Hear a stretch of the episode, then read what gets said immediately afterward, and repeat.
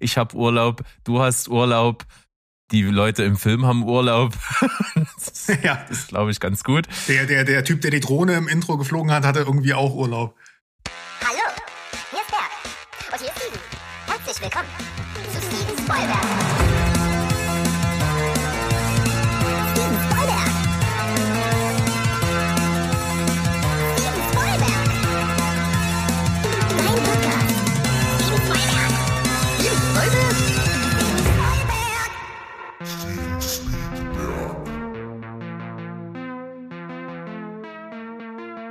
Hey, die hohe Welt da draußen. Wir sind am Start. Steven Spoilberg mit einer schnellen Folge Steven Speedberg. Mal gucken, ob wir das heute eingelöst bekommen. Denn wir haben Redebedarf zu einem Film, der aktuell in den deutschen Kinos dann jetzt endlich mal sichtbar ist. Und zwar handelt es sich um Infinity Pool. Autorenfilm von Brandon Cronenberg. 117 Minuten lang und ich sag mal so viel, ähm, Sandro, der hier mit mir da ist und über den Film spricht, ist nicht der Einzige, der ihn gesehen hat. Mo hat den auch schon gesehen, wird sicherlich auch an der einen oder anderen Stelle mal was dazu sagen. Aber für die Besprechung des Films sind, sag ich mal, Sandro und ich die Experten für die weirden Shit-Filme hier am Start. Dann weiß ich, äh, äh, will ich jetzt gar nicht mal wieder den armen Mo bashen, weil vielleicht gefällt der Film ihm sogar. Aber du hast natürlich recht. Ähm wir haben den Trailer damals gesehen, wir haben gesehen, welcher Familienname hinter dem Projekt stand, haben gesagt, das ist genau unser Scheiß. Ja, und jetzt sind wir mit Baden gegangen mit dem guten Brandon und äh, haben uns das mal angeguckt in seinem Unendlichkeitsschwimmbecken. Äh, ja, und gucken wir uns das mal an. War schon, äh, ja, war schon, hat uns schon nass gemacht, würde ich mal sagen. ja, da, das war auf jeden Fall ein Erlebnis und ich habe, wir haben ja gerade im Vorgespräch miteinander festgestellt, dass wir die perfekten Voraussetzungen haben, weil ich habe Urlaub, du hast Urlaub, die Leute im Film haben Urlaub. das ja, glaube ich ganz gut. Der, der, der Typ, der die Drohne im Intro geflogen hat, hatte irgendwie auch Urlaub. Das äh, oder, oder wirklich sein. Ein, ein Swimmingpool zu viel. Aber, ja, aber bevor wir darauf eingehen, äh, worum geht's eigentlich in Infinity Pool? Wir haben in der Hauptrolle Alexander Skarsgård, der James Foster spielt, ähm, seine Frau gespielt von Cleopatra Coleman. Was für ein M. geiler Foster. Name eigentlich. Wie kann man Cleopatra heißen? Ja, ne? Das ist richtig gut. Mega. Und wir haben dann im weiteren Verlauf äh, die von Mia Goff gespielte Gaby Bauer. Ähm, James ist Schriftsteller, hat keinen besonders guten Roman geschrieben, sagen wir es mal so. Die Kritiken sind nicht besonders gut. Das ist auch schon sechs Jahre her. Und irgendwie ist danach nicht nochmal was von ihm gekommen. Deswegen steckt er in so einer Art Schreibblockade und hat reich aber geheiratet, braucht sich um Geld also keine Gedanken machen. Und das Paar versucht wieder Schwung in die Beziehung zu kriegen und vielleicht ihm auch Inspiration zu geben, dass er endlich noch ein Buch schreibt. Und da fahren die in den Urlaub, aber nicht irgendwo hin, sondern in irgend so ein ziemlich gescholtenes, bettelarmes Land welches auch, sage ich mal, für ausländische Touristen durchaus gefährlich ist. Aber sie machen ja Urlaub in einem Resort für Reiche. Äh, hermetisch abgeriegelt wie ein Hochsicherheitsgefängnis. Aber da drin ist der Dekadenz keine Grenze gesetzt. Die beiden sind also dort. Und im Verlaufe dessen wird er angesprochen von eben äh, besagter Gaby Bauer, gespielt von Mia Goff, die sich als äh, Fan von seinem Buch ausgibt und ja mit ihrem Ehemann Alban dort auch ähm, Urlaub macht, wie viele Jahre schon an, anscheinend zuvor. Sie kennt sich dort ein bisschen aus und es wird sich angefreundet, man geht zusammen essen und man macht auch mal außerhalb dieser äh, sehr gut gesicherten Mauern einen Ausflug. Und als das Paar dann, äh, die beiden Paare dann dort irgendwo am Strand sind, in dem fiktiven Staat übrigens mit Namen La Tolka, ähm, haben die dort so einen illustren Tag in der Sonne mit viel Alkohol, sind dann eigentlich bei Einbruch der Dunkelheit stockbesoffen, fahren nach Hause, James fährt und irgendwo auf dunkelster Straße fällt das Licht von dem äh, ganz coolen Schlitten, mit dem die da unterwegs sind, aus und er überfährt einen Bauern, der direkt am Unfallort verstirbt. Ähm, das wird dann irgendwie versucht nochmal zu vertuschen, aber am nächsten Tag wird er im Resort von der Polizei einkassiert, wird auf ein Polizeipräsidium gebracht und dort kommt eigentlich der Clou der Story dann endlich, denn man eröffnet ihm, dass in dem Land Latolka jeder Mord, egal ob unbeabsichtigt, äh, beabsichtigt, Unfall, sonst irgendwas, immer mit Blutrache gesühnt wird. Der erste Nachfahre des Verstorbenen darf dann eine Hinrichtung durchführen. Und das ist natürlich sein Todesurteil. Aber man eröffnet ihm, dass es in diesem Land eine Möglichkeit gibt für ausländische Touristen, dass man sich sozusagen klonen lassen kann und äh, der Klon anstelle dessen dann die Hinrichtung entgegennimmt sozusagen und man selber aus dem Schneider ist. Und aus diesem Umstand entspinnt sich dann der Rest der Geschichte. Ja, ähm, soweit, so weird. also, ich denke, du hast eigentlich ja schon also nach der Synopsis äh, ähm, kann man eigentlich schon fast direkt sagen, wenn mich das jetzt interessiert und wenn mich das noch nicht abgeschreckt hat ähm, und ich mir keine Fragen stelle, warum das so ist, dann würde ich eine Sehempfehlung aussprechen. Ähm, man sollte allerdings einen guten Magen haben. Und äh, wer das alles schon irgendwie zu abstrus findet, da würde ich sagen, macht da lieber einen ganz großen Bogen um den Film, weil das war erst die Spitze des Eisberges. Ja, und man kann an der Stelle auf jeden Fall ganz getrost für den Rest dieser Folge auch eine nicht nur eine Spoilerwarnung, sondern nämlich auch eine Triggerwarnung rausgeben, denn hier geht es wirklich sehr, sehr explizit um sehr gewalttätige Inhalte, sehr plastische Inhalte, sehr makabere Inhalte, auch sexuelle Inhalte.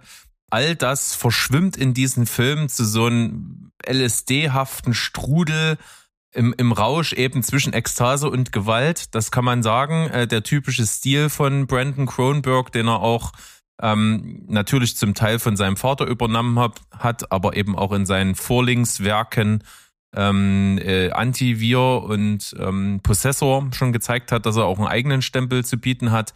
Das äh, setzt er hier wirklich konsequent fort und bietet wirklich albtraumhafte Bilder. Das kann man nicht anders sagen.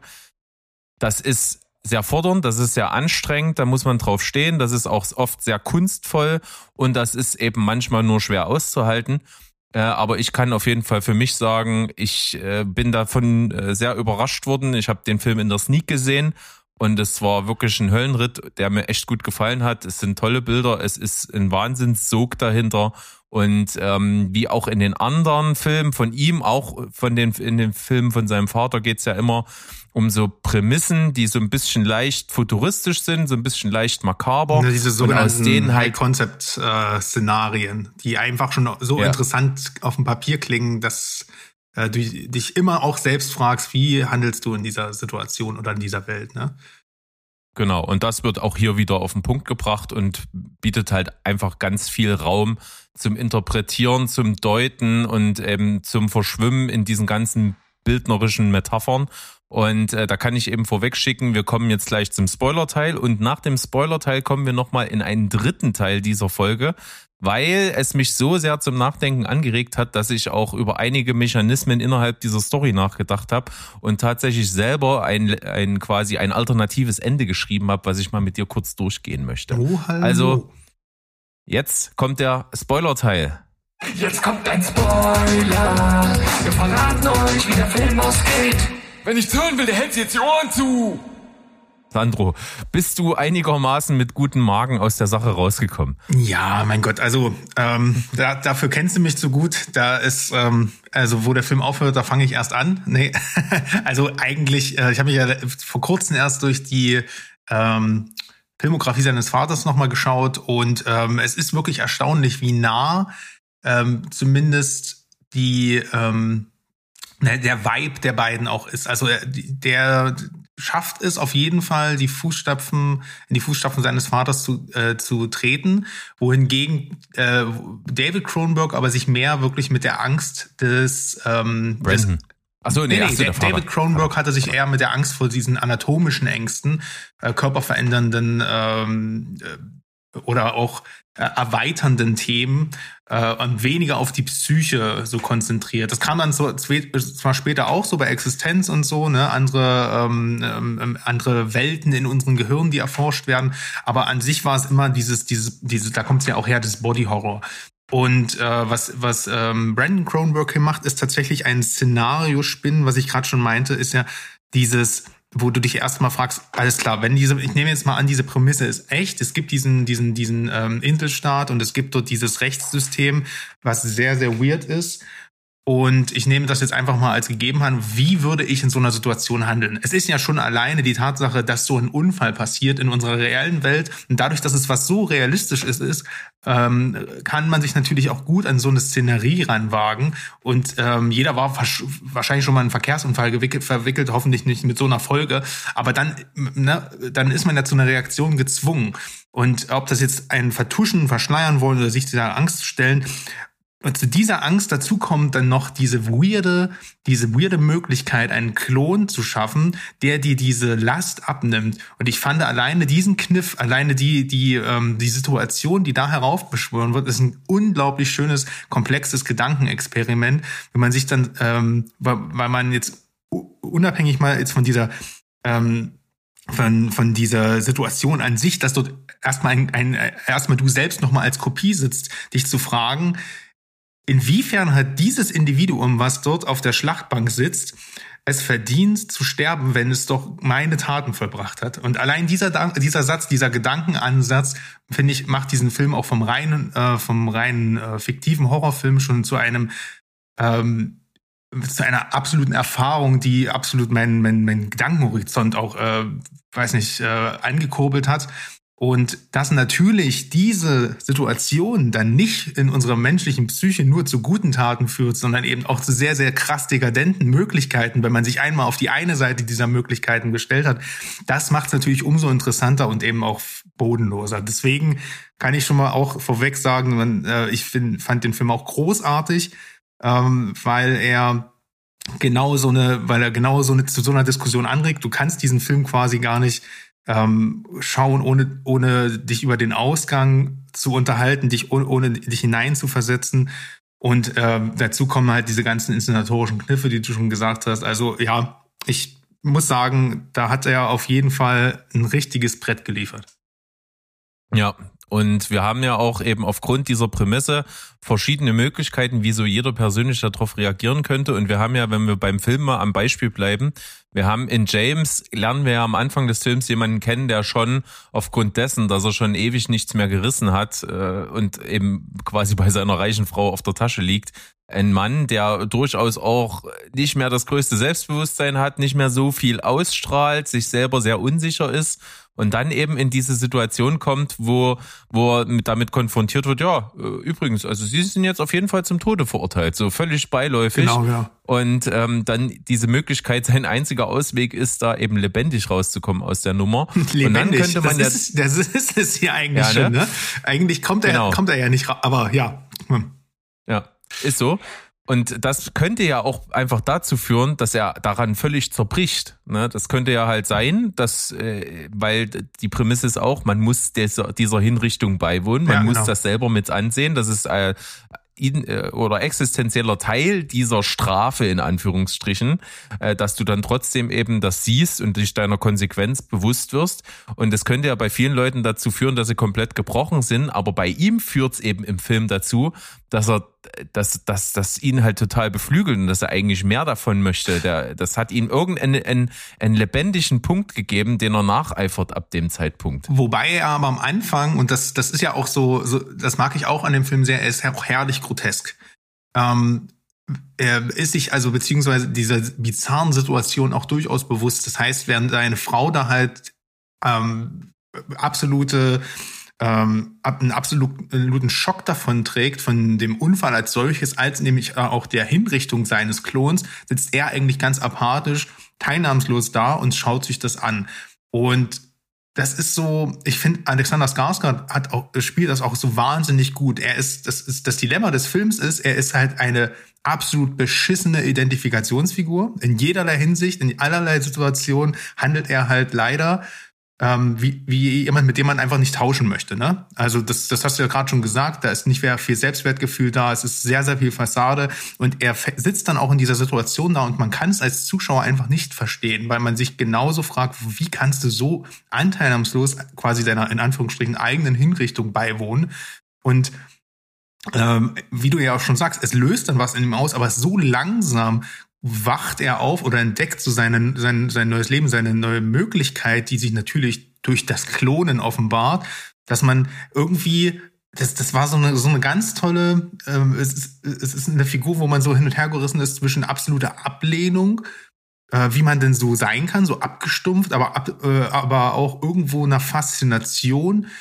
ähm, ihm beizuwohnen, wie er immer mehr so darin hinabgleitet und, und das auch als seinen einzigen Ausweg versteht. Fand ich echt ja, gut. und du hast auf jeden und du hast, glaube ich, auch einfach ähm, das Ganze auf die Spitze getrieben, weil er sich ja zu äh, Gaby gespielt von Mia Goff halt auch irgendwo sexuell hingezogen fühl, fühlt. Weil wir sehen auch gleich am Anfang, als dieses Pärchen Ausflug macht, wie sie ihm einfach mal, also irgendwo in, in die Botanik schifft, einfach mal überrascht und ihn dann ein, einfach mal einen runterholt. Oh ja, das, das ist der erste halt Einsatz halt von Körpersäften in diesem Film. Es werden noch einige Folgen. Es wär, genau. Das bleibt nicht der einzige und das sieht man auch extrem explizit. Ja? Also ja. da, da muss man sich schon irgendwie auf Kunst wieder berufen, damit es kein Porno wird äh, an der Stelle, weil man das ganz deutlich einfach so gezeigt bekommt. Und das ist auch ein bisschen das, was ihn halt völlig perplex zurücklässt, nicht nur dich als Zuschauer. Und das führt aber eben auch dazu, dass er gewillt ist, sich mehr in diesen Pool reinzubegeben, denn durch sie lernt er ja auch diese Gesellschaft kennen von Leuten, die alle dort Urlaub machen und sich wahrscheinlich schon über die letzten Jahre dort kennengelernt haben und diese Prozedur des Klonens äh, schon öfters hinter sich gebracht haben. Und man merkt schon, okay, die sind so richtig abgestumpft. Das ist umgeschlagen bei denen, die machen da draus ihren Spaß, äh, der sie einfach nicht Konsequenzen kostet. Und er ist eigentlich davon auch ein bisschen abgestoßen, aber auch fasziniert durch diese sexuelle Anziehung und natürlich auch noch ein bisschen davon ähm, beflügelt, weil seine Frau selber das extrem ablehnt und, und er dadurch von ihr wegdriftet. Und das führt irgendwie alles dazu, dass bei ihm dieser Prozess des Akzeptierens dieses Umstands halt extrem langsam geht, aber er trotzdem immer weiter in diese Richtung tendiert. Mhm. Ja, ja, das ist, äh, er geht richtig, äh, das ist kein, es ist eher ein Pool aus Treibsand, hat man das Gefühl. Also da kommt da irgendwie auch gar nicht mehr raus. Es gibt da kein Szenario ähm, so aus, aus, aus der Perspektive, wie die Figur erzählt wird, wo das, wo, wo er das auch wieder abstreifen kann. Also es ist ja auch, es wird ja nicht umsonst, du hast es ja schon gesagt, wie so eine Art Trip dargestellt. Es ist hier auf jeden Fall auch mit äh, mit dem mit dem ein Spiel mit Sucht äh, oder mit äh, ja mit Zügellosigkeit. Na, ob das jetzt ähm, die, natürlich nehmen, sind die alle die ganze Zeit auf, auf sonst was für Substanzen und Alkohol drauf. Natürlich äh, spielen sexuelle Konventionen keine Rollen mehr, es spielen generell gesellschaftliche Regeln keine Rolle mehr, weil du ja keine Rollen, weil, also das Individuum, was du gerade bist, muss ja den Tod nicht fürchten. Und das ist halt, ähm, dass das, und das meinte ich erst im, im, im, äh, in der, äh, am Anfang der Besprechung, wenn du dich natürlich für die, für die moralische Seite ähm, dann entscheidest, was du sagst, eigentlich gibt es keine Regeln mehr, weil die Konsequenzen muss ich selber nicht tragen, sondern ja nur ich, also mein anderes Ich.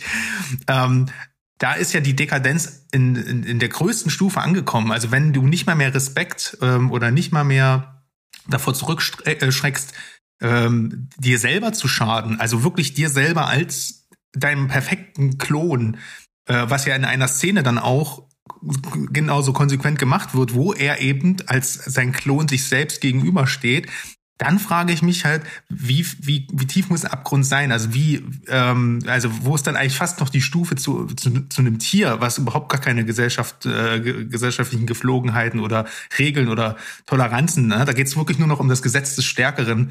Und äh, das ist so erschreckend mit anzusehen, weil es eben auch durch den Film ähm, irgendwie so verkauft wird, dass ich mir das halt leider total also ich kann mir dieses dieses irre, äh, äh, dieses irrealistische merkwürdige Szenario, das kann ich mir so eins zu eins vorstellen, dass das hier passieren würde und das ist eine ganz große Kunst und das ist das, was du anfangs gesagt hast. Diese diese Art von Sci-Fi, die er und sein Vater so an den Tag legen, die sind ja natürlich manchmal auch aus Budgetgründen, aber die sind immer nur eine Prämisse von unserer Realität entfernt. Immer so ein, ein, ein, ein Augenzwinkern. Und das macht es auch so verdammt gefährlich und realistisch, wenn man eigentlich mal drüber nachdenkt, dass wir diese, diese Szenarien an vielen Stellen schon erreicht haben. Und ähm, Klon ist jetzt nun wirklich kein Thema, über was wir erst seit fünf Jahren sprechen. Deswegen ist es ein echt gruseliger Film, wenn du mal so wirklich drüber nachdenkst. Ja, Und auch gerade vor allen Dingen dieses Thema, was machen eigentlich Reiche, wenn sie sich langweilig, langweilen mit ihrem Reichtum, wird ja auch jetzt immer mehr thematisiert. Ähm, wir haben ja die, die erfolgreiche Serie White Lotus, wo es darum geht, was machen Reiche, wenn sie sich langweilen. Wir haben äh, die Filme gehabt, Triangle of Sadness, wir hatten The Menu. Da geht's ja überall um Dekadenz Stimmt, ja. und wie Leute eben dann am Ende mit so viel Geld die nächste Stufe brechen wollen. Es geht auch hier immer wieder um das über das Grenzen überschreiten. Ne? Die Gruppe versucht eigentlich auch mit Gruppenzwang und mit mit mit geschickten, ähm, sage ich mal, Leiten von James ihn ja dazu zu bringen, die Grenzen zu überschreiten, wo die schon lange drüber gegangen sind, um einen Gleichgesinnten ja irgendwo zu haben, denkt man. Aber es führt dann natürlich im Gipfel des Ganzen, als er sich von der Gruppe dann abwenden will, weil er selber dann irgendwann mal zu erschrocken ist dazu, dass äh, er sich ja aus dem Staub machen möchte und dann geht's ja erstmal richtig ab, weil dann ist auch in der Charakterentwicklung von von Mia Goffs Charakter Gaby ja nochmal so ein Sprung drin. Also die wird alter Falter. Also die wird halt die wird halt wirklich böse durchgeknallt irre, und das macht die echt fantastisch. Also die die tritt am Anfang des Films ja schon geradezu charmant auf und das wird halt immer krasser und immer durchgeballerter. Und äh, gerade dann in der Szene, als die Gruppe den Bus anhält und den dort halt mit hervorgezogener Waffe dort rausholt, das ist halt schon echt extrem. Wirklich krass. Ja, und äh, warum hat die eigentlich keine Augenbrauen? Die heißt Mia Goff, wahrscheinlich äh, Ne, die, über, die schminkt die sich einfach, keine Ahnung, habe ich nie drüber. Ja, ist also mir auch nie aufgefallen, mal echt zu sein. Doch, das ist, es fällt mir extrem auf. Die hat halt einfach keine Augenbrauen. Die sind so hell, die Haare ihrer Augenbrauen und so wenig, dass das so komisch aussieht. Aber äh, sei es drum, das, das trägt irgendwie zu so einem ganz äh, individuellen Look bei. Und es führt natürlich dann am Ende dazu, dass das Ganze echt dann nochmal gipfelt. Es gibt ja davor schon die Szene, wo er denkt, er würde diesen, äh, diesen Inspektor verprügeln, weil er einen Sack über dem Kopf hat. Und und quälen, aber äh, dann ja merkt, als die den Sack abnehmen, dass er selber ist, den äh, quasi den er da gequält und, und misshandelt hat.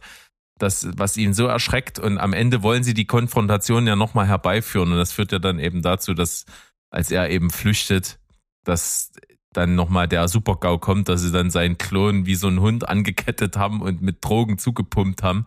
Äh, und da ist ja dieses animalische Ich gegen das persönliche Ich irgendwo.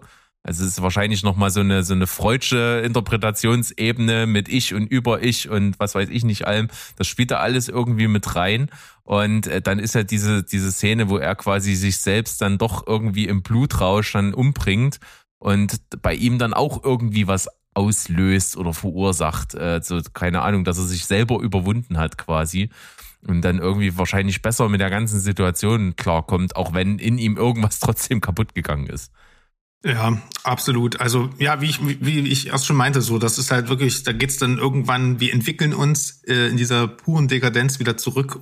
Dann geht's nur noch um das Recht des äh, Überlebens und des Stärkeren und sich wahrscheinlich wieder diesen Gefahren auszusetzen, äh, wenn man so reich und mächtig ist, dass man ne, in ein fernes Land fährt und das, was, was, was ähm, in ein Entwicklungsland, was ausgebeutet ist. Ich finde ja auch, das Szenario ist in unserer reellen Welt schon so ähm, so widerlich, so wenn Leute in so einem Ferienresort fahren und ähm, nebenan hast du so, du weißt du, du holst dir deinen, deinen sechsten Cocktail und hast dein All-You-Can-Eat-Buffet und äh, hinterm, hinterm Zaun ist so ein abgestrandter Meeresbereich und, und, und, und daneben sind halt die Slums und da ist das Müll und da sind die, ähm, äh, da ist die Kinderarbeit und du sitzt dann halt da und dich interessiert das einfach alles nicht.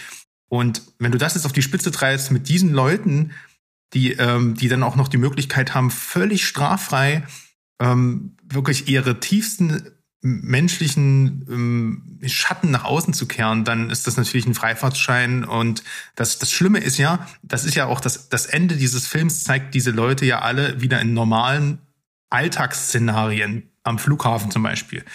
Und das ist irgendwie das Erschreckende auch daran, dass du siehst, die gehen jetzt dann wieder ein Jahr lang oder was auch immer, wie oft die, wie oft die in diese, äh, dieses Resort fahren einfach ihrem normalen Arbeit, ihrer normalen Arbeit nach und ähm, werden wahrscheinlich wieder die diese Maske des, des der, der Gesellschaft auflegen. Ähm, und das zeigt und das ist für mich so, auch so ein bisschen die Botschaft des Films ist auch das schlummert in uns allen drin. Ob du jetzt durch so eine durch so einen Unfall da reinschlitterst, reingezogen wirst Aber, aber diese Möglichkeit, ne, dass, dass dieser menschliche Abgrund sich nach außen kehrt und du dann nur noch ähm, auf, auf, ähm, ja, auf dein eigenes Wohl besonnen bist und dir es egal ist, wer dafür leiden muss, dann ist das halt irgendwie eine ganz, ganz, ganz nihilistische Botschaft, die der Film auch in sich trägt. Ja, und ich finde halt, äh, dass da sagst du was total Wahres, weil mir ist es ja im, im nicht ganz so extremen ja auch schon so gegangen, weißt du, du sitzt, du sitzt irgendwo einmal im Jahr auf dem Wacken, auf dem Zeltplatz und dann bist du dort mit Leuten zusammen und da triffst du manchmal auch Gruppen von Menschen. Da sind irgendwelche besoffenen Typen dabei, die rumkrölen, die irgendwo, keine Ahnung, kein Problem damit haben, sich irgendwo hinzustellen, eine Hose runterzuziehen und irgendwo hinzupissen. Und dann redest du später mal mit denen und sagen, ja, ich bin ja eigentlich Banker und ich bin das und ich bin das. Aber für die ist das auch so, ne? Die fahren dahin, können dort ein komplett anderes Ich leben und äh, Bloß mit dem Unterschied, dass die halt dort nicht keine Menschen umbringen oder sowas. Ja, aber das aber ist es. Aber wenn du wirklich dem ist ja dann ne? keine Grenze mehr gesetzt am Ende. Dann. Genau, das stellt ja, ja. Der, der, Film auch zur, zur Frage und das, der mischt halt das, diese sozialen Themen, ne, diese, diese, ähm, wie gesagt, dieses Ausbeuten ähm, von von von armen Ländern und dann auch eben diese gesellschaftskritischen Untertöne eigentlich ziemlich cool zusammen. Äh, für mich ist es allerdings, das ist auch wieder eine Art wir kommen mal so kurz zum, ich gehe mal so Richtung Fazit, weil das wird für mich, äh, ist für mich eben das, äh, ja, soll ich sagen, irgendwo auch so ein bisschen die Schattenseite des Filmes. Nicht bloß der Menschen, sondern auch ähm, der Aussage, weil die ist natürlich relativ schnell da und nicht, der wird nicht mehr viel hinzugefügt. Wenn du das erkannt hast, um was es in dem Film geht, ist es dann eigentlich irgendwie wieder nur eine weitere Parabel über, äh, weiß nicht, Perversion des Kapitalismus, und das ist jetzt nun wirklich nichts Neues. Ähm, der Film verlässt sich meiner Meinung nach auch wesentlich weniger auf seine Aussage oder will dann auch gar nicht viel mehr Aussage schaffen, sondern eigentlich halt viel stärker auch auf, auf die vielen makabren Ideen, die du ja schon auch angesprochen hast. Ähm, die tut er auch echt gut zu Ende denken. Und äh, mir gefällt das auch sehr gut, dass das mit diesem bösen Humor auch immer wieder und Zynismus auch ähm, äh, garniert. Ähm, was und auch, dass die Aussage sich am Ende nicht mehr groß, äh, dass der nicht mehr viel hinzugefügt wird, könnte ich verkraften, wenn die Figuren ein bisschen mehr Entwicklung durchmachen würden. Aber auch da bleibt es eigentlich ähnlich, wie wir das am Anfang ja schon gesagt haben. Klar, Mia Goff dreht am Ende auf jeden Fall noch frei. Das wird inszenatorisch natürlich auch krass und schauspielerisch ist das äh, von, von allen Seiten auch ziemlich cool. Aber es gibt nicht viel emotionale Projektionsfläche, wo man am Anfang wie gesagt, kein, keine Möglichkeit hatte, mit ihm, mit, mit James zu connecten, weil er sich ein bisschen irrational und einfach auch ja lethargisch verhält, ist es am Ende halt wiederum ins Extrem gekehrt und dadurch fast schon unrealistisch. Also das ist halt zum Beispiel bei seinem Vater, äh, David Cronenberg, hat auch manchmal diese Probleme, hat dann aber auch in Filmen wie zum Beispiel Die Fliege oder Die Unzertrennlichen äh, oder halt äh, diesen Spider, von dem ich euch erzählt hatte, hat er eben auch diesen emotionalen Kern, dass du halt einfach dir wünscht, dass Figuren ähm, ihren Arc in eine gewisse Richtung entwickeln und halt einfach auch mit ihnen mitleidest. Meistens ist es mit Leid verbunden, wenn Cronenberg draufsteht. Und hier ist es halt so, er bringt dann seinen, seinen, seinen Doppelgänger um und du denkst dir so, ja, war ja irgendwie klar, dass das passiert. Und das hat leider nicht mehr so, so viel mit mir gemacht. Das ist ein bisschen schade. Ähm, da hätte ich mir einfach mehr, mehr als nur Schocken gewünscht, weißt du? Ja, genau. Ich, ich hatte das ganz ähnlich. Mir ging das auch so. Deswegen hat der Film bei mir, glaube ich, so eine 8,5 von 10 bekommen und nicht noch mehr, weil am Ende dann das so ein kleines bisschen dann immer noch mal sich zwar steigert, aber immer noch äh, um das gleiche Thema sich dreht. Es kommt nicht noch mal ein neuer Mechanismus oder noch mal ein neuer Kniff dahinter hinzu, sondern du merkst, okay, es geht darum, dieser Gruppe ihn an den Punkt zu bringen, wo die schon lange sind und ihn vielleicht dann noch darüber hinaus zu jagen oder ähnliches. Das, das, das wird mal so und mal so ein bisschen interpretiert. Es ist dann auch ein bisschen überraschend, dass, dass sie gar nicht vorhatten, ihn so richtig Teil ihrer Gruppe zu machen, sondern den von Anfang an nur als, als Opfer und als Spielzeug sich ausgesucht haben. Das fand ich ein bisschen überraschend. Kommt so. als, als Loser in den so Film und Ton bleibt halt gepasst. halt einer, genau. Selbst, ne? Also selbst ja. in dieser Entwicklung, das fand ich auch ein bisschen schade, ja. Ja, aber äh, mal ganz kurz noch ähm, ein Wort, wenn wir zum Fazit kommen, zur Inszenierung. Ich find's echt ein gutes Beispiel dafür, wie man äh, im Schnitt und mit der Musik halt einfach eine völlig andere Stimmung erzeugen kann. Ne? Du könntest hier ein Werbevideo machen, wie geil du in, in was weiß ich, sag jetzt mal Kroatien oder sowas Urlaub machen kannst. Ne? Aber was haben wir am Anfang des Films? Du hast langgezogene Bilder, wie die da malerischste Küstenstraßen langfahren, aber du hast das Ganze komplett farbentsättigt. Mhm. Du hast diese ultra weirde Musik dazu. Und das wirkt am Ende so, als würdest du echt in einen Albtraum dich nur bewegen, obwohl es so traumhaft schön ist. Absolut, ja. Das fand ich so geil gemacht und äh, aufgemerkt, ja, auch an lieber Mo. Ich fand die Filmmusik ziemlich geil, weil die halt einfach genau das gemacht hat, was sie sollte. Und die war so eindringlich.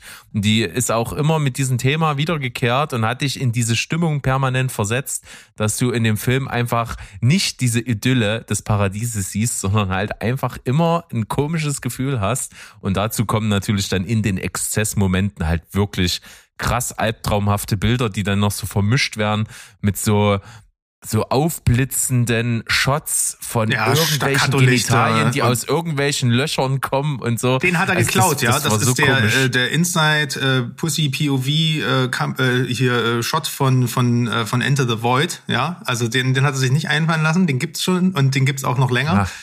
Ähm, Gaspar Noé lässt grüßen. Gaspar Noé ist aber auch, hat auch einige Male vorbeigeguckt bei dem Film. ja, ja. Durchaus. Aber das, das, das kommt ja auch ganz schnell. Es gibt ja nicht viele Regisseure, die sich in so einer Art LSD-haften Rauschstil, sage ich mal, irgendwo verbinden. Da gibt's dann schon die üblichen Verdächtigen. Ich glaube, da da ist man dann selber auf, sind die alle auf irgendwie so einer Wellenlänge und versuchen das zu inszenieren. Ja, das ist super trotzdem gewesen. Und vor allem ist es ja auch, es ist trotzdem nicht effekthascherisch gewesen in dem Film. Das muss man hier wirklich zugute halten. Es hatte immer auch, ähm, man hatte nie, das, das ist so vielleicht ein Unterschied zu seinem Vater. Er ergötzt sich nicht so in, ähm, ja, in, in Ekligkeit, wie gerade Cronenberg in den 70ern, 80ern noch gemacht hat, äh, hier hat das irgendwie alles schon auch ein System und soll was aussagen. Und diese Trippy-Effekte, die du meintest, die hat er ja auch alle ohne CGI gemacht und alle selber gedreht in seinem, ja, in seinem eigenen Studio. Ähm, das äh, hat er also finde ich auch nochmal bemerkenswert, dass man heutzutage sich noch hinsetzt und sagt, ja, wie kann ich denn so einen LSD-Trip am besten ohne äh, Computereffekte noch und nur mit Licht und selber Ver und Verfremdung von, von dem, was ich da selber kreiert habe, erzeugen. Und dann ähm, da merkst du halt auch einfach, es ist ein mega Handwerker. Ja. Also Fazit für mich auf jeden Fall, ähm, ich habe genau das gekriegt, was ich erwartet habe, dass es ein weirder Film ist mit einer geilen Grundidee und einfach vielen philosophischen Ansätzen, die man selber im Kopf weiterdenkt, die eben nicht bis zum Erbrechen irgendwie ausformuliert werden, sondern wo man sich selber eben die Gedanken macht. Und das schafft äh, Infinity Pool an der Stelle auf jeden Fall. Und ich muss auch sagen, schauspielerisch war es, wie wir es auch wahrscheinlich erwartet haben, beide, äh, richtig toll. Vor allen Dingen Skarsgård kann so einen Film tragen, auch wenn er eine Figur spielt, die eben nicht so viel Potenzial zur Identifikation bietet und eben auch nicht besonders sympathisch ist. Aber trotzdem reicht das, dass du immer dabei bist, dass du immer mitfieberst und dann auch ähm, an dem Schicksal irgendwie Anteil hast. Und das funktioniert hier. Ja, kann mich nur anschließen. Ich finde auch, er sieht immer mehr aus wie sein Vater. Total, das ist total faszinierend. Und äh, man hat trotzdem irgendwie. Da fehlt nur die Plauze, hä? die kommt auch noch. Die, die, die Triebtäterplauze kommt noch. Und ähm, ja, absolut äh, geiler Film. Und ich, und ich habe ähm, im Gegensatz zu vielen anderen weirden Filmen dieses äh, von so einer Art Genre, habe ich aber das Gefühl, ich kann den noch mal gucken weil der mich irgendwie auch trotzdem gut unterhalten hat. Also das war jetzt nicht so ein Abstand, weil ich erst Enter the Void sagte, das ist ein Film, da brauchst du erst mal zwei Jahre Abstand. Bei dem Film könnte ich mir das durchaus noch mal vorstellen, weil er halt einfach, ähm, ja, weil er einfach gut gemacht ist äh, und auch unabhängig jetzt mal von seinen weirden Themen ähm, genug Schau- und Unterhaltungswerte Wert bietet. Also ähm, Daumen nach oben. Sehr gut. So, jetzt komme ich mal kurz zum alternativen Ende. So, ich setze beim letzten Akt an und zwar habe ich mir so ein paar Gedanken gemacht. Ich hätte gerne noch so ein, zwei Mechanismen, die ich persönlich in der Story gesehen habe, gerne mit eingebaut. Und die habe ich jetzt versucht, so einigermaßen plausibel so ein bisschen auf die Szenen am Ende draufzuschreiben. Und würde dir das kurz vorstellen und äh, dann vielleicht ganz kurz bloß dazu erklären, was ich mir dabei gedacht habe. Und dann werden wir mal am Ende sehen, ob du das vielleicht gerne gesehen hättest oder ob du sagst, nee, mir gefällt das schon so besser. Na, schieß los. Ich fange mal bei der Szene an, wo dann wirklich schon das wahre Gesicht rausgekommen ist. Er ist schon geflüchtet, sie haben ihn eingeholt und führen ihn seinen eigenen Klon als Hund völlig zugedröhnt vor. Und es ist die Stelle, wo er den seinen Klon dann umbringt. Im Originalfilm haben wir das ja danach, dass er dann am Ende halt völlig fertig ist und äh, dann äh, Gaby zu ihm kommt und ihm quasi die Brust gibt. Kennst du aus deinem filmischen Hintergrund auch? Ähm, sehr subtil, sehr subtiles Stilmittel. genau. Die Szene ist bei mir etwas anders. Folgendes. Nachdem James immer wieder auf den Kopf seines Doppelgängers, Doppelgängers geschlagen hat, realisiert er, dass er quasi sich selbst überwunden hat und nun bereit ist, für sich selbst einzustehen. Daraufhin richtet sich seine Aggression gegen Gaby und die Gruppe. Diese wird von der Attacke überrumpelt, setzt sich aber zur Wehr. Im Kampf lösen sie Schüsse aus der Waffe. Ein Projektil trifft James lebensgefährlich im Torso. Er sinkt zu Boden und ringt mit dem Tod. Berauscht von der Macht feiern Gaby und die Gruppe wie in Trance unter Einfluss der Droge und Alkohol eine exzessive Orgie um den sterbenden James.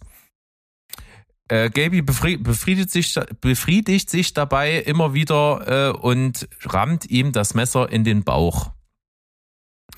Als sie auf dem Höhepunkt ist, sinkt sie auf seinen blutüberströmten Körper zusammen, legt ihren Kopf auf seine Brust und flüstert ihm zu, jetzt hier Dialog einfügen, ja, dass sie sich äh, sinngemäß niemals äh, so lebendig gefühlt hat und dass sie es niemals vergessen wird, aber dafür sorgen wird, dass er es vergisst. Sie setzt ihm die Waffe an den Kopf und drückt ab.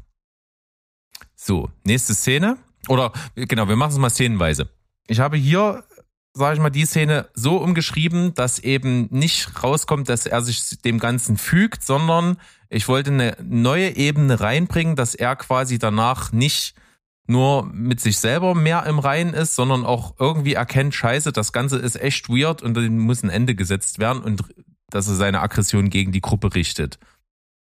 Dass das dann irgendwie mhm. schief geht und er trotzdem am Ende das Opfer bleibt, wollte ich gerne so beibehalten und das aufgrund dessen ähm, die Gruppe nochmal merkt, dass sie eine neue Ebene ihrer Macht ausüben können, indem sie jemanden, der sich in ihrer Vision gegen sie stellt, dass sie den halt immer noch unterdrücken können und dadurch halt nochmal so ein extra Machtgefühl bekommen. Das war erstmal der Sinn hinter der Szene.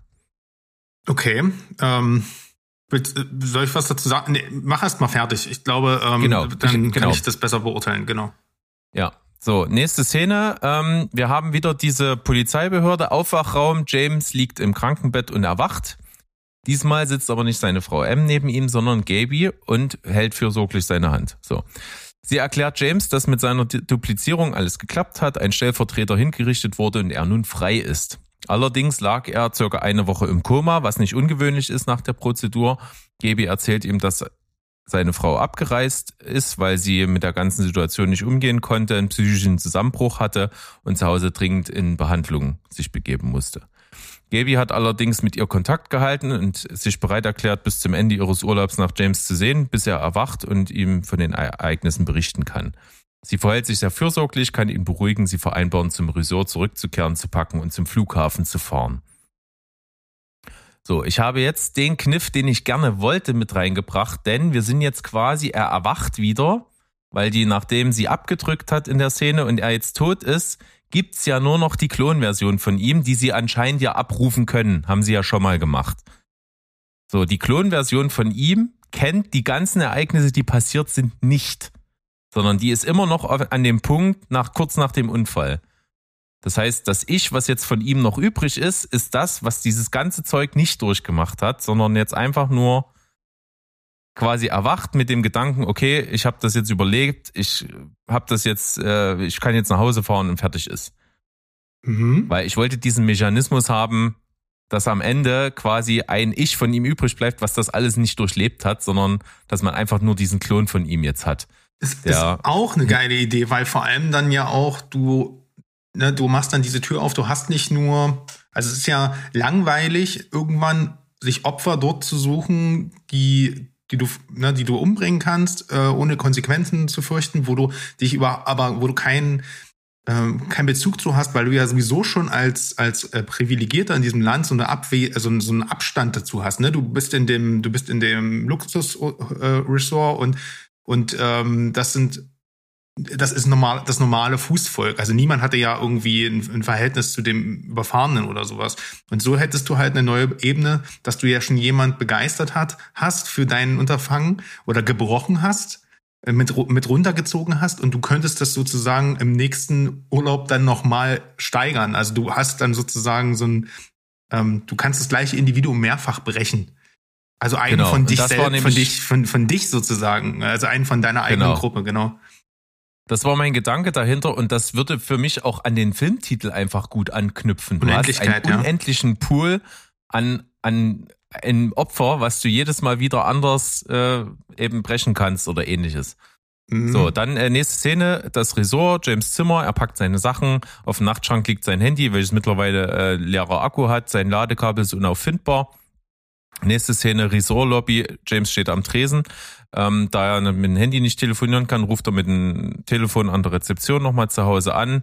Ähm, seine Frau geht nicht ans Telefon, Anrufbeantworter piept und er erzählt sinngemäß äh, nochmal, ähnlich wie wir es auch im Film sehen, er sagt, dass ihm das alles leid tut und dass er jetzt irgendwie mit dieser Situation abschließen will, dass er endlich aus diesem Land weg will. Dieser Albtraum muss für ihn enden. Er will nach Hause kommen, will sein Leben auf die Reihe kriegen. Er sagt seiner Frau, dass er sie liebt und dass er ein besserer Ehemann sein möchte und endlich äh, ihm das die Augen geöffnet hat und er jetzt nach Hause kommt. So, das ist die Nachricht, die er hinterlässt. Als nächste Szene käme wieder diese Szene im Bus, die ich im Film mega geil fand, wie er halt völlig apathisch hinten in der Mitte sitzt und alle anderen diese belanglosen Alltagsgespräche führen, dass sie nächste Woche, keine Ahnung, die Kinder zum Pilates bringen müssen oder sowas. Äh, Und diese Szene hättest du auch, aber er wird diesmal eingebaut und lernt dann halt den Rest der Gruppe quasi neu kennen, weil dieses Ich kennt die Gruppe ja nicht. Und ähm, man unterhält sich halt so belanglos, aber freundlich und für ihn ist erstmal in dem Sinne in Anführungsstrichen alles gut. So, dann kommt die Szene, sind am Flughafen, kurz vorm Security-Check, ähnlich wie wir es im Film auch sehen. Äh, Gabby und ihr Mann verabschieden sich von James. Sie fragen ihn, ob sie sich alle nächstes Jahr hier wiedersehen und Urlaub machen. James ist verhalten, dennoch ist die Verabschiedung harmonisch. James fällt wieder das leere Handy in seiner Hosentasche auf. Er geht in den nächsten Flughafenshop, kauft sich ein Ladekabel, setzt sich in die Wartelobby und steckt das Handy ein. Währenddessen hat er den Blick durch ein großes Panoramafenster nach draußen. Er sieht die wartenden Flugzeuge. Das Handy schaltet sich ein. James sieht draußen Gabby und die Gruppe das Flugzeug besteigen. Sie winken sich zu. Er lächelt. Auf dem Handy-Display sieht er, dass er mehrere verpasste Anrufe und Voicemails von M hat. Die letzte vor knapp 20 Minuten. Er hält sich das Telefon ans Ohr. James, ich bin so froh, dass du lebst. Dachte, du verlierst, also jetzt irgendeinen Dialog einfügen, ne? Dachte, du verlierst völlig äh, in dem Unternehmung mit Gaby Alban und den anderen seltsamen Leuten. Ich habe dich nicht wiedererkannt, weil ich dich nicht mehr erreichen konnte, habe ich alles versucht, etwas über deinen Verbleib zu erfahren. Ich habe mit der Botschaft in La Tosca gesprochen und es gibt gar kein Klonverfahren für ausländische Touristen. Die Regierung weiß davon nichts und die Polizeibehörde hat mir gesagt, dass es kein derartiges Verfahren bei ihnen gibt. James lässt das Telefon fallen, sein entgeisterter Blick trifft sich mit dem Lächeln von Gaby. Reguläre Schlussszene, wie James zum Resort zurückkehrt und im aufkommenden Monsun am Strand sitzt und in die Weite des Meeres starrt. Poetisch, lieber Berg. Ich wollte diese zweite Ebene noch haben. Dass es eigentlich gar kein Klonprogramm braucht, um sowas in uns hervorzuholen. Ja, genau. Finde ich gut. Also das finde ich super clever. Also äh, auch jetzt dir zu lauschen. Ich wäre nicht auf diesen Twist gekommen. Der Twist hätte mich gut erwischt. Also dafür schon erstmal Props. Ähm, ich finde es allerdings, muss ich sagen, in Filmen generell ein zu oft genutztes Mittel, in den letzten drei Minuten zu sagen, es war nur ein Traum, es war nur ein Trip, es war nur eine Einbildung. Ich, ähm, das ist etwas, was mich meistens ärgert und den Film an sich weniger rückwirkend Achso, gen- dann haben wir uns vielleicht missverstanden. Das war nicht so gedacht, sondern ähm, ich wollte, äh, die, das dahinter ist, dass quasi nicht von staatlicher Seite dieses Klonprogramm gibt, sondern dass diese Reichen dieses Ding halt einfach für sich Ah, ach eingeführt so, haben. ach so, alles Also klar. das hat's alles wirklich gegeben, Alles klar, ich dass dachte, halt okay. nicht der Staat dahinter steht, sondern dass es noch perfider ist, sondern dass die wirklich einfach die Kohle hatten, um, um sowas für sich zu schaffen. Das heißt, ja, ähm, genau, das heißt, in dem Moment, wo sie die zum Strand entführt haben, war das schon einfach ein Teil ihres eigenen Experimentes. Deswegen wusste die, ne, ne, also Thomas Kretschmann war in dem Fall einfach nur so wie jemand, der eine Rolle für die gespielt hat. Das finde ich cool. Genau. Ähm, Ja, genau. Das finde ich, äh, finde ich auch cool.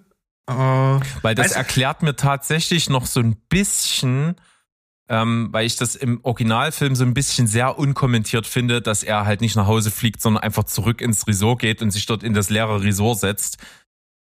Ist mir hier ein bisschen verständlicher, weil er ja äh, da vielleicht noch was zu tun hat, rauszufinden, was da eigentlich abgeht. Interessant, dass du das sagst, weil das war für mich eines der stärksten Bilder. Also vor allem, wenn man ja, weil wir dort am, allein am Strand sitzt und das hat so viel Einsamkeit und, und Ausweglosigkeit für ihn äh, ausgelöst. Das war halt dieses Show Don't Tell. Man hat ihn dort gesehen, man hat gewusst, der kann jetzt gar nicht anders, er kann nicht in sein normales Leben zurück. Äh, und dann hast du ja gemerkt, dass er sein Passport da selber versteckt hat. Ähm, weißt du, was mir gerade einfällt, wie ich das vielleicht gelöst hätte, ohne dass ich jetzt dafür eine Idee hätte, wo, äh, was das für eine Aussage hat? Und, äh, und zwar, du hattest ja diesen Rage, ne, dass er ähm, anfängt, seinen, seinen Klon umzubringen und dann äh, aber die Gruppe angreift. Ich glaube, ich hätte ihn dann ähm, den Mann von Gaby umbringen lassen und mhm in der nächsten Szene führt es dazu, dass ähm, Gaby ihn dann umbringen darf. Als nächst, nächste Ange äh, Angehörige. Aber mhm. ne, also das, auch nicht schlecht. das wäre ziemlich äh, brachial gewesen und das hätte vielleicht dann auch noch eine andere Ebene in ihre Beziehung gebracht, weil du dann gesehen hättest, da ist vielleicht wirklich fast ein bisschen mehr Anziehung noch dabei. Und, ähm, und, und das ist ja ein moralisches Dilemma, weil er ist dann halt tot. So wenn ich das richtig verstanden habe. Ähm, ja, das ist auf jeden Fall ganz cool, ne? Also ich glaube. Kann man auf jeden Fall viel noch Schon alleine so. ich, schon alleine ich habe schon viel drüber nachgedacht und mir halt hier für mich alleine das ausgedacht, was ich hier hab. Da habe ich auch eine ganze Weile drüber nachgedacht. Um, ich hatte noch so ein paar Logiklücken drin, die ich dann auch echt ausmerzen musste, bis ich das jetzt so zusammen hatte, dass es alles plausibel klingt. Hat auch ein bisschen gedauert. Aber das habe ich nur alleine gemacht. Jetzt haben wir uns drüber unterhalten. Jetzt hast du auch noch eine Idee. Ja. Also man kann halt mit diesem ganzen Stoff extrem viel anfangen, finde ich. Und es, es gibt halt übelst viel her. Ja, absolut. Und bei uns ist vielleicht einfach, kommt jetzt ein bisschen dieser Hang hervor, dass wir gerne so ein paar Mechanismen noch ein bisschen tiefer erklärt hätten. Und du hast halt bei, bei Kronberg hier trotzdem so ein bisschen der Punkt, was du auch als Kritik jetzt am Ende hattest, dass nicht nochmal eine neue Aussage irgendwo dazukommt, sondern dass das halt alles einfach nochmal ein bisschen mehr eskaliert, die Grenzen mehr überschritten werden, aber zum, zur Grundaussage am Anfang nicht mehr was hinzukommt. Und das habe ich vielleicht auch versucht, damit ein bisschen zu kompensieren für mich persönlich, ändert aber halt nichts daran, dass der Film natürlich das irgendwie alles ausgelöst hat, dass ich das nachdenke und deswegen ist es, äh, um es nochmal auf den Punkt zu bringen, einfach ein wirklich geiler Film gewesen. Ein geiler Film und äh, man, wir merken offensichtlich, ähm, der könnte noch wachsen, weil die Gedanken zu dem Film ja auch nach äh, weit nach einer Woche ist es jetzt her, auch immer noch da sind. Also deswegen, und das spricht immer für, für einen guten Film auf jeden Fall. Jo, dann besten Dank fürs Zuhören. Danke dir für den Austausch. Und ich würde sagen, falls ihr da draußen den Film schon gesehen habt, und da noch ein paar Gedanken zu habt und vielleicht auch ein paar Gedanken zu dem, was ich hier am Ende mir ausgedacht habe, dann äh, kommt auf den Discord-Server. Link findet ihr überall bei www.siebensbollwerk.de. Und ich würde an der Stelle sagen, tschüss, ciao und goodbye. Bleibt spoilerfrei. Reingehauen. Nicht ertrinken.